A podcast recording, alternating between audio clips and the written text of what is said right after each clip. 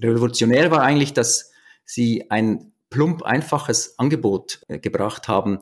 Und das war ja das Undenkbare für jede bestehende Bank, wo äh, auch noch aktuell oft der, äh, der Stolz darin besteht, dass die Zahl der Funktionen jedes Jahr nochmals erweitert wird und auch jeder erdenkliche Spezialfall, der vielleicht einmal bei der Kundenhotline aufgetaucht ist, im Online-Banking sauber abgedeckt wird. Ne? Transformative Strategien müssen aus meiner Sicht eben nicht komplex sein.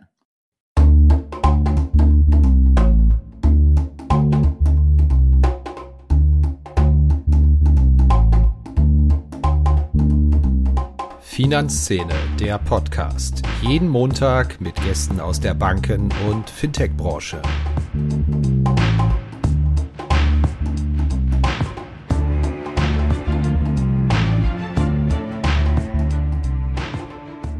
Herzlich willkommen bei Finanzszene, der Podcast. Die digitale Transformation von Banken, das ist ja so ein Thema wie Sex bei Teenagern. Alle reden drüber, unentwegt, aber ganz wenige machen es wirklich. Ja, wie man da herauskommt, das ist das Thema unseres heutigen Podcasts. Wie das mit der digitalen Transformation gelingen kann, was die entscheidenden Stellschrauben im Denken und Handeln sind und woran es in der Praxis scheitert mit der digitalen Transformation. Darüber spreche ich heute mit Richard Dratwa, Mitgründer und Strategiechef bei Crealogics. Crealogics, das ist eines der führenden Fintech-Unternehmen und entwickelt und implementiert innovative Fintech-Lösungen für die Finanzinstitute von morgen. Mit Lösungen von Crealogics antworten Banken, Vermögensverwaltungsfirmen und andere Finanzinstitute besser auf die sich ändernden Kundenbedürfnisse im Bereich der digitalen Transformation.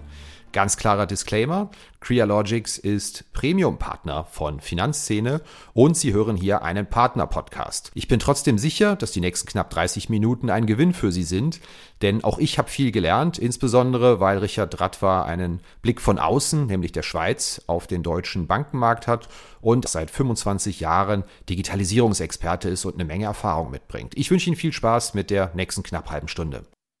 Herzlich willkommen hier bei uns im Finanzszene-Podcast. Ja, guten Tag, Herr Kirchner. Meine erste Frage an Sie, relativ simpel aus Sicht des Beraters, auch eines schweizerischen Unternehmens. Warum tun sich denn die Banken in Deutschland mit der Digitalisierung so schwer? Gibt es da eine simple Antwort drauf?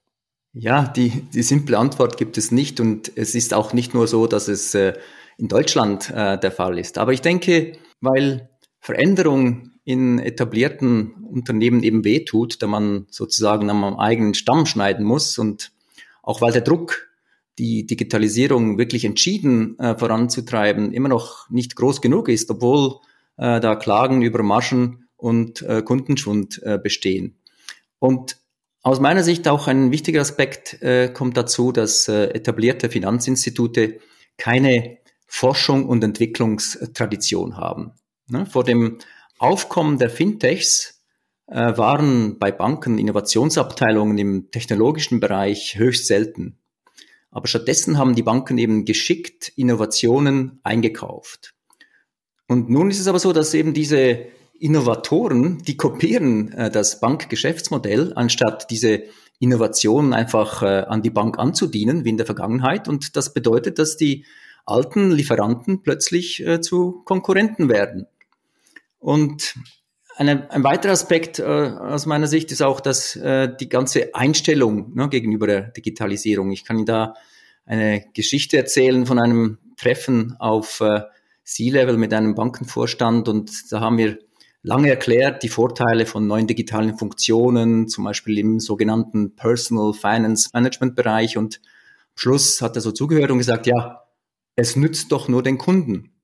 Ja, wieso soll ich das tun? Und da ist ein bisschen, da fehlt das Verständnis, dass schlussendlich das, was dem Kunden nützt, dann auch eben der Bank nutzen wird. Und äh, da glaube ich, äh, da, das sind so die Punkte, wieso sich äh, eben die Banken hier schwer tun. Und auf der anderen Seite, wir haben bei uns äh, ein Team, das sich äh, das regelmäßig ein Digital Banking äh, Trendradar äh, Azure bringt und die Trends und Schlagwörter, die kommen und gehen, aber wir haben da versucht, sozusagen die Essenz des äh, digitalen Erfolgs für die Zukunft herauszudestillieren und die ist eigentlich äh, sehr einfach und die lässt sich aus unserer Sicht in so drei wesentlichen äh, Punkten beschreiben. Und zwar einerseits müssen die Finanzinstitute zukünftig ein personalisiertes digitales Kundenerlebnis schaffen. Zweitens müssen sie lernen, die Innovation eben auf beschleunigte Art und Weise durchzuziehen in ihrem Unternehmen.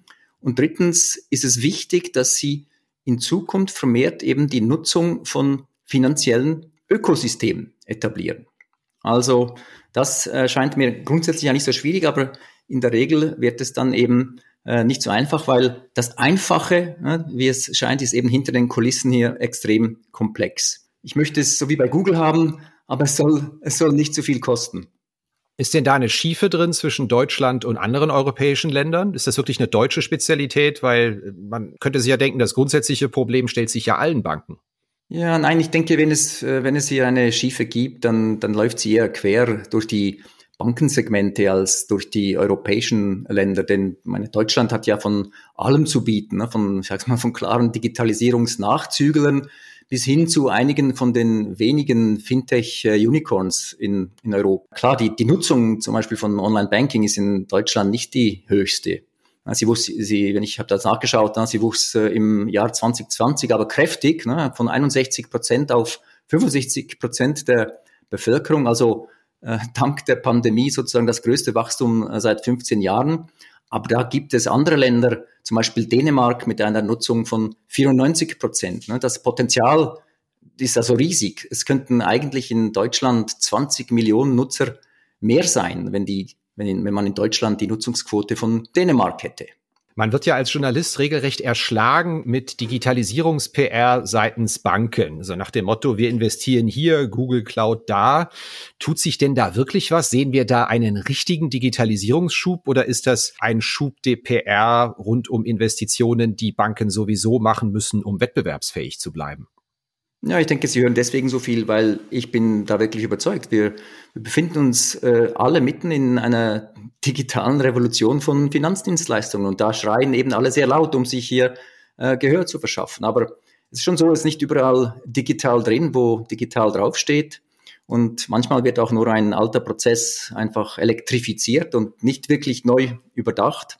Aber ich denke, hier leisten wirklich die vielen Startups äh, Gegensteuer und äh, Sie gehen die Digitalisierung eben aus, aus äh, Kundensicht und somit mit einem neuen Blick an. Und äh, ja, vielleicht, vielleicht wird es so wie mit der, äh, mit der Krebsforschung werden. Ne? Tausende von kleinen Schritten werden die Welt in ein paar Jahren äh, trotzdem äh, stark verändern. Und äh, wir werden uns wundern, ne, wenn wir zum Beispiel in fünf oder zehn Jahren einmal innehalten und zurückblicken, was da wirklich alles äh, geschehen ist.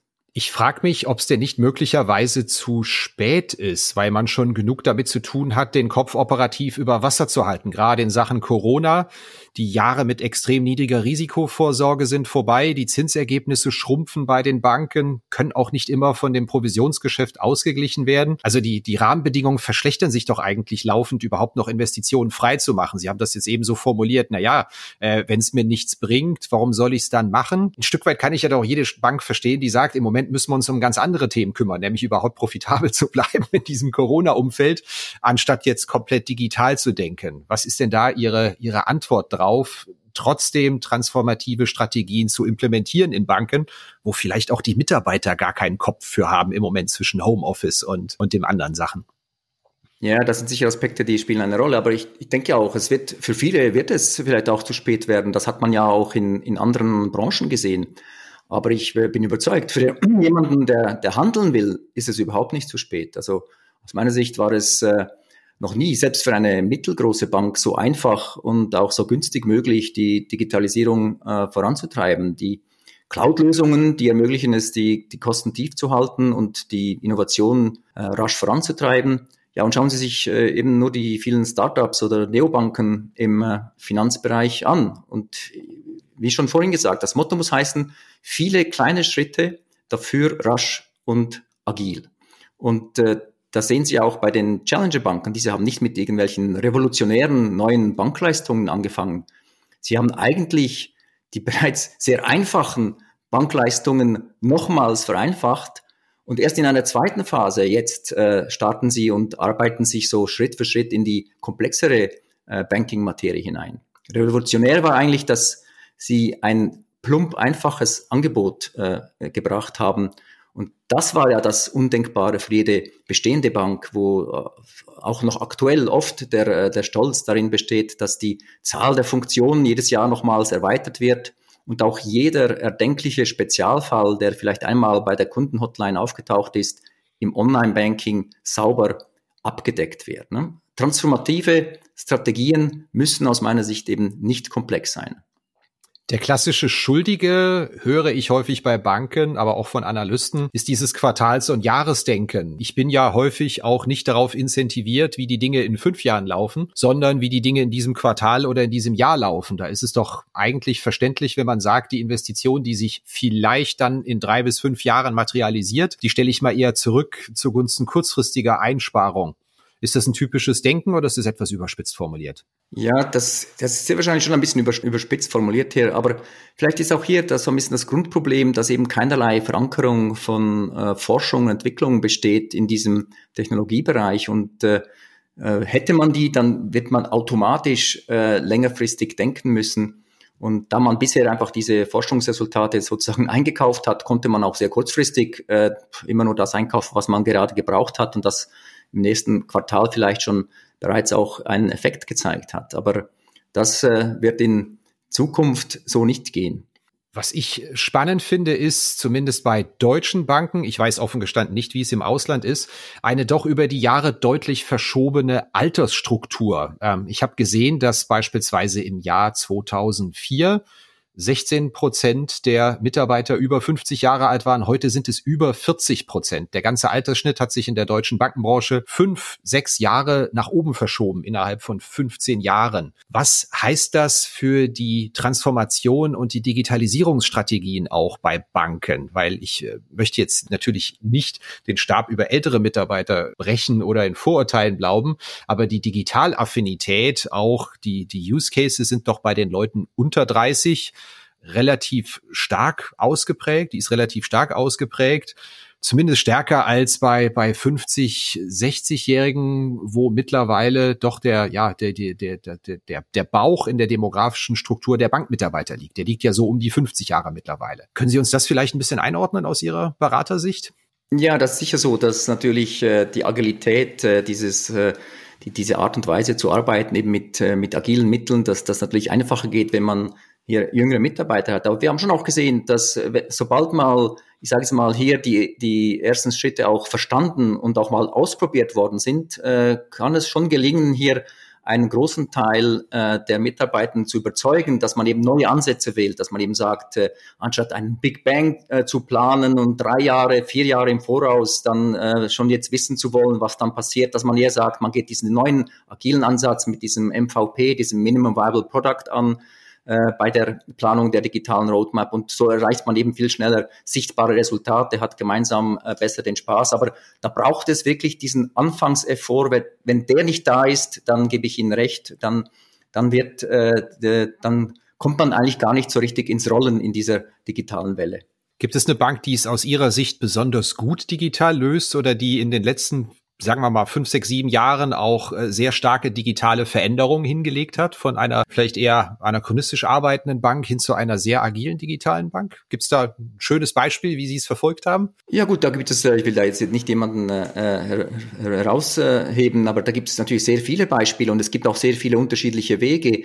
Es gibt diejenigen, die haben dann äh, äh versucht, über ich sage jetzt mal, Innovationslabors also, äh, zu machen. Ich, ich habe einfach gesehen, es funktioniert dann am besten, wenn man das nicht versucht, einfach nebendran äh, durchzuführen, diese Digitalisierung, sondern wenn man wirklich sagt, ja, da, da, muss, da muss die ganze Firma durch. Äh, und wenn man sich eben nicht äh, zu große Ziele nimmt, dann, dann kommt man entsprechend voran. Wir hatten äh, schon verschiedene Gäste, die sich auch mit Digitalisierung beschäftigen, bei uns im Podcast zu Gast. Immer wieder höre ich so einen roten Faden. Es bringt eigentlich nichts, einen Chief Digital Officer einzustellen oder da Stäbe und Abteilungen hochzuziehen, sondern da muss der komplette Vorstand von Anfang an von oben nach unten digital ticken und die ganze Organisation komplett drauf umkrempeln. Ist das eine zutreffende Einschätzung? Ja, da, ich denke, da, das, da gibt es eben verschiedene Rezepte, da was man sieht. Aber ich bin überzeugt, dass die, äh, dass wenn man einen Chief Digital Officer äh, einstellt und wenn man dem dann eben auch die Möglichkeit gibt, dass er äh, entsprechenden Einfluss hat, dass das ein guter Start ist. Aber äh, dieser Chief Digital Officer, der muss eben in der Lage sein, eben die ganze Geschäfts, äh, äh Geschäftsleitung da äh, mitzureißen bei dieser Digitalisierung, weil alleine äh, wird er da nicht äh, genug ausrichten können. Es gibt im Moment ein regelrechtes Buzzword, möchte ich mal sagen. Das nennt sich Ökosystem, digitales Ökosystem. Da werde ich als Journalist totgeschlagen mit äh, der Häufigkeit dieses Wortes. Jeder beansprucht ja für sich ein digitales Ökosystem aufbauen zu wollen oder zumindest die PR-Mitteilung damit zu garnieren. Ist das der, der Schlüssel zum Glück, tatsächlich ein eigenes Ökosystem aufzubauen? Weil wenn das alle machen, dann sind es am Ende ja doch wieder nur individuelle Systeme. Ähm, ja, äh, jeder kann ja nicht sein eigenes Ökosystem bauen. Irgendwo muss man sich auf andere verlassen. Wie ist da Ihre Haltung zu? Ja, ja, schon. Ökosystem ist sicher ein, ein großes Wort, aber ich denke, dass dank PSD2 und auch Open Banking hat es äh, in den letzten zwei Jahren eine, eine ganz neue und auch äh, praktische Bedeutung gewonnen, denn es ermöglicht eben diese Technologieanpassungen dank Open Banking ermöglichen eben, dass man dieses Ökosystem viel leichter äh, aufbauen kann als in der Vergangenheit. Nehmen wir aus der Vergangenheit das Beispiel Bank und Versicherung, nicht Bankassurance oder wie auch immer man das genannt hat. Da, früher hat man gedacht, oh, da muss man sich die, äh, die Bank muss sich die Versicherung kaufen oder die Versicherung muss sich die Bank kaufen. Das ist heute eben gar nicht notwendig. Äh, man muss heute eben nicht ein eigenes Ökosystem besitzen. Man kann eben auf ganz einfache Art und Weise kooperieren. Und ich sehe auch, dass diejenigen Finanzinstitute, die noch äh, nicht vor allzu langer Zeit eine sozusagen was wie Wagenburg-Mentalität gezeigt hatten, die haben gemerkt, dass sich eben durch die Nutzung dieses offenen und digitalen Datenaustausches viel mehr Geschäftsideen äh, und auch neue Geschäftsmodelle ermöglichen lassen als in einer äh, geschlossenen Welt. Ja, und ich bin auch überzeugt davon, dass äh, in Zukunft so die Vorreiter für PSD3 oder PSD4, wenn das mal äh, kommen, sein, kommen sollte, das werden dann eben äh, ganz andere sein, als dies der Fall war für PSD2, wo vor allem die kleinen Fintechs da für die Ablösung äh, von alten äh, Schnittstellen gekämpft hatten. Ja, deshalb, ich denke schon, ist zwar heute das Wort Öko, Ökosystem wirklich ein Buzzword, aber eines, das nicht so einfach verschwinden wird. Sie hatten jetzt eingangs schon mal erwähnt, na ja, aber was, was bringt's mir denn, wenn es am Ende nur dem Kunden was bringt? Können Sie uns mal die größten Mythen nennen, denen Banken in ihrer Beratungspraxis aufsitzen und die sich rund um die Digitalisierung und Ökosysteme so halten? Fallen Ihnen da einige ein, die wir an der Stelle mal entblättern und entkräften können? Ja, das äh, kann ich gerne machen. Wir hatten mit äh, meinen Geschäftsleitungskollegen hatten wir letztens nach einem äh, ziemlich anstrengenden Videocall äh, zu diesem Thema da in der Nachbearbeitung gewitzelt, dass wir langsam eine richtig schöne Liste von eben diesen Mythen zusammenstellen können, was die, die scheinbare Unbrauchbarkeit von eben finanziellen Ökosystemen betrifft. Und ja, das, das, da hört man, hört man Verschiedenes. Ne? Es macht keinen Sinn, klein anzufangen. Ne? Da sage ich immer im Gegenteil. Niemand hat ein Ökosystem erfolgreich in einem Urknall gestartet und sofort äh, groß gemacht.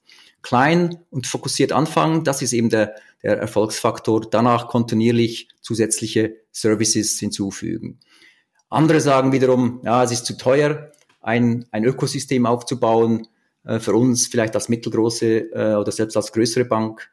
Ja, ich sage da, äh, moderne digitale Plattformen, mit denen Banken eben genau diese spezifischen äh, Ökosysteme aufbauen können, die sind gar nicht teuer. Ne? Wenn man als Bank weniger für Run the Bank ausgeben würde äh, und äh, diesen Teil nutzen würde für eben diese Ökosystemplattformen, müsste man nicht einmal das gesamte IT-Budget erhöhen. Ja, und dann auch so der Grund, ja, wir sind zu klein, um dies erfolgreich durchzuziehen. Ja, und da sage ich auch, nicht jedes Finanzökosystem muss von einem Riesen geführt werden. Denn äh, man muss äh, sich vorstellen, ne, das Ökosystem ist eigentlich nicht für die Bank bestimmt, sondern es ist für den Kunden bestimmt.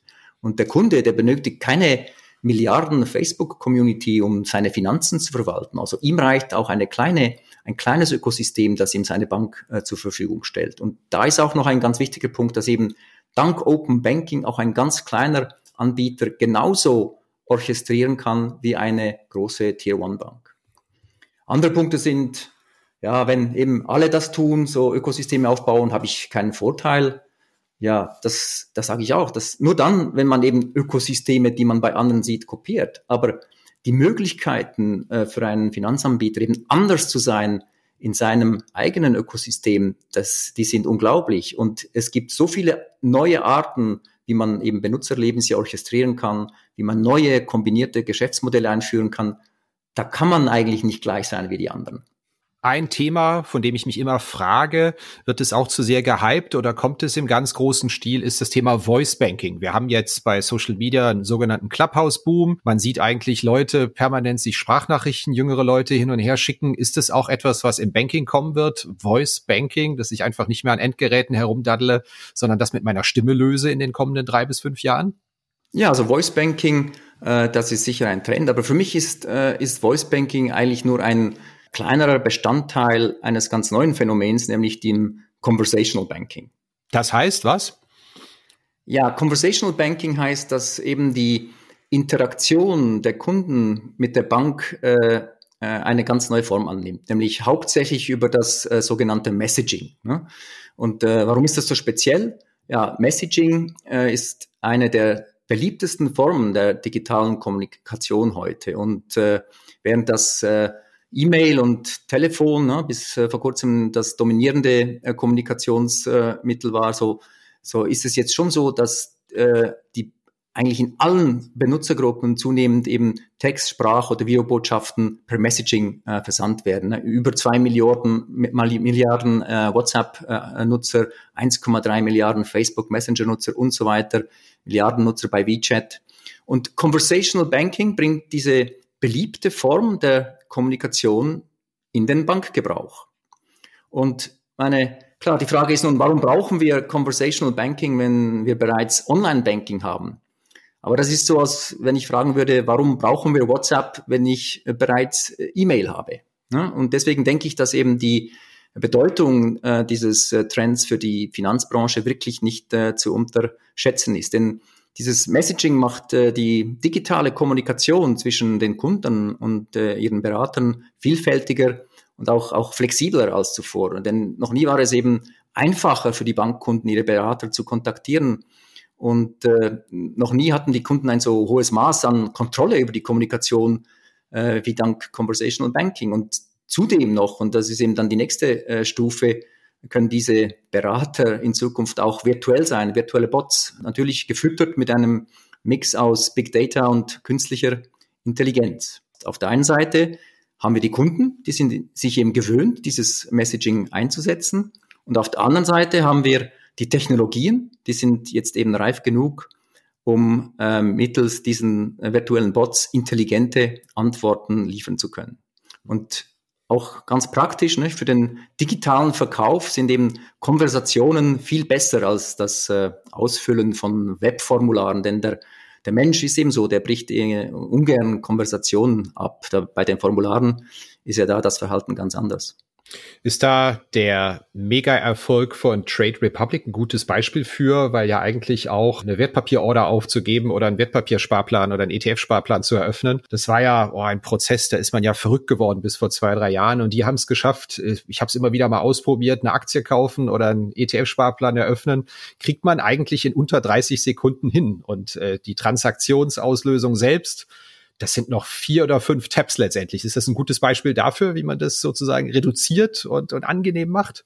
Ja, das ist ein gutes Beispiel, weil da sieht man einerseits, dass man natürlich das Ganze grundsätzlich vereinfacht. Ich sage jetzt mal im traditionellen Stil, wie man das über die Web- oder Mobile-Oberflächen macht.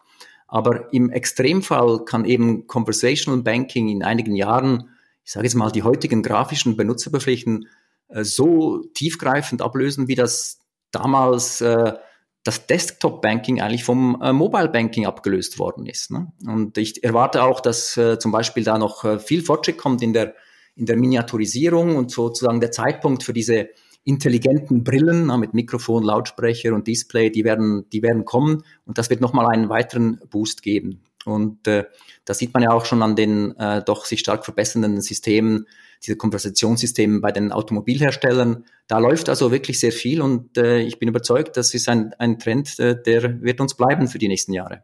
Ich höre von Banken immer wieder an, das sei total fantastisch, wie es jetzt gelaufen sei mit dem Thema Corona im, im Schlechten, wirklich dieser Katastrophe, dieser sozialen, medizinischen Katastrophe hätten die Kunden ihr Verhalten drastisch geändert, würden dieses ganze Omnichannel-Banking total gut annehmen und plötzlich nicht mehr in, der Filia in die Filiale kommen. Stimmt das denn wirklich, dass das eine Corona-Geschichte ist oder wäre das Verhalten vorher schon anders gewesen, wenn die Banken eine andere Strategie gefahren hätten? Sie haben nur nicht gemerkt, wie überflüssig eigentlich die Filiale schon immer gewesen ist. Ja, das ist schon so. Äh, es gab sicher die Digitalskeptiker bei den Banken und diese mussten natürlich ganz klar zurückstecken wegen, wegen Covid. Ne? Denn auf allen Ebenen hat man gemerkt, ne? das hatte nur noch den digitalen Kanal und siehe da, es hat funktioniert. Sicher und zuverlässig. Ne? Das bedeutet, dass eben in Zukunft die üblichen Killer-Verneinungskriterien hier eben nicht mehr haltbar sind.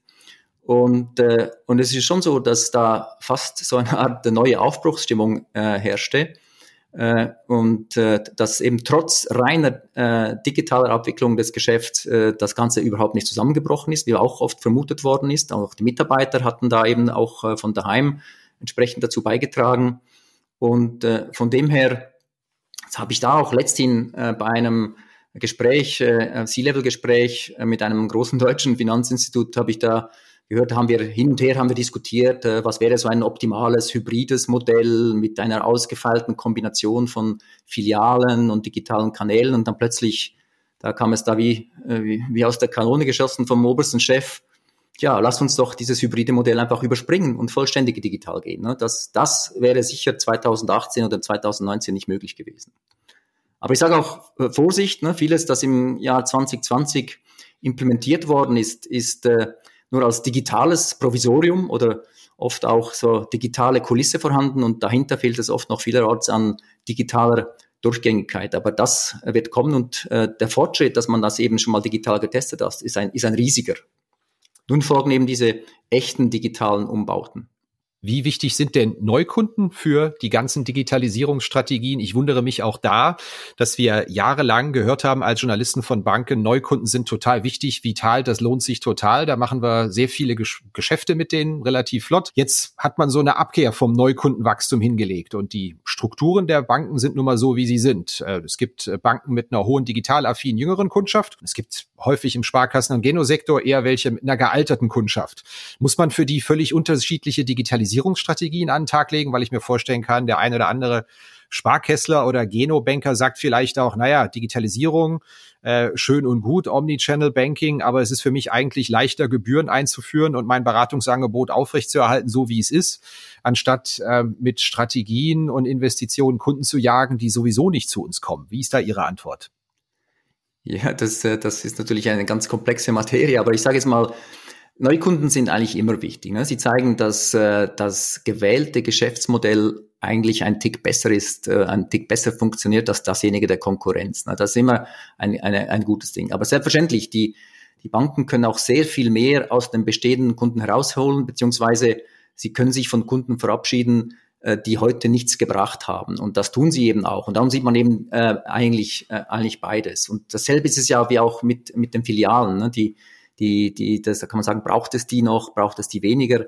Und äh, das ist eben aus meiner Sicht so ein, ein Kanal, der, der, der laufend an, an Bedeutung verlieren wird. Und jedes Institut muss hier sozusagen eine, eine Art Efficient Frontier finden, in Bezug auf die passende Anzahl von stationären Stützpunkten gegenüber äh, den digitalen Kanälen. Es wird so ein typischer Ergänzungskanal. Und dasselbe muss man mit jedem Kundensegment machen. Wie, wie passt das zur Profitabilität? Äh, behalte ich es? Dafür, dafür betreue ich dieses Segment dann auch digital effizient oder verabschiede ich mich lieber, weil ich kann es nicht tun. Es gibt so viele Spezialisten, so viele auch äh, Neobanks oder Fintechs, die das besser können. Und da, da muss ich eine, eine klare Linie fahren. Welcher Trend im Banking wird denn unterschätzt oder über welchen Trend wird viel zu wenig geredet, verglichen mit den Buzzwords, die wir vielleicht auch schon haben? Gibt es da so immer noch eine Nische, von der Sie sagen, das bekommt nicht die Aufmerksamkeit, die es verdient? Ja, eine, eine Nische würde ich das jetzt, äh, würde ich das jetzt nicht äh, nennen, aber ich, ich bin überzeugt, dass jetzt, wenn, wir vorausschauen, äh, ich bin überzeugt, dass so etwas wie wie der, der Autopilot kommt ne, im Banking. Also jetzt ist ja alles konzentriert auf, äh, auf Orchestrierung. Ne? Und ich sage so, das nächste, das kommt, ist dann eben diese Micro- oder Hyperpersonalisierung. Das bedeutet ja nichts anderes, dass ich dann sozusagen im Autopilot fahren kann. Nur im Notfall muss ich dann vielleicht noch eingreifen oder bremsen oder ich kann sogar auch noch beschleunigen, äh, wenn ich möchte.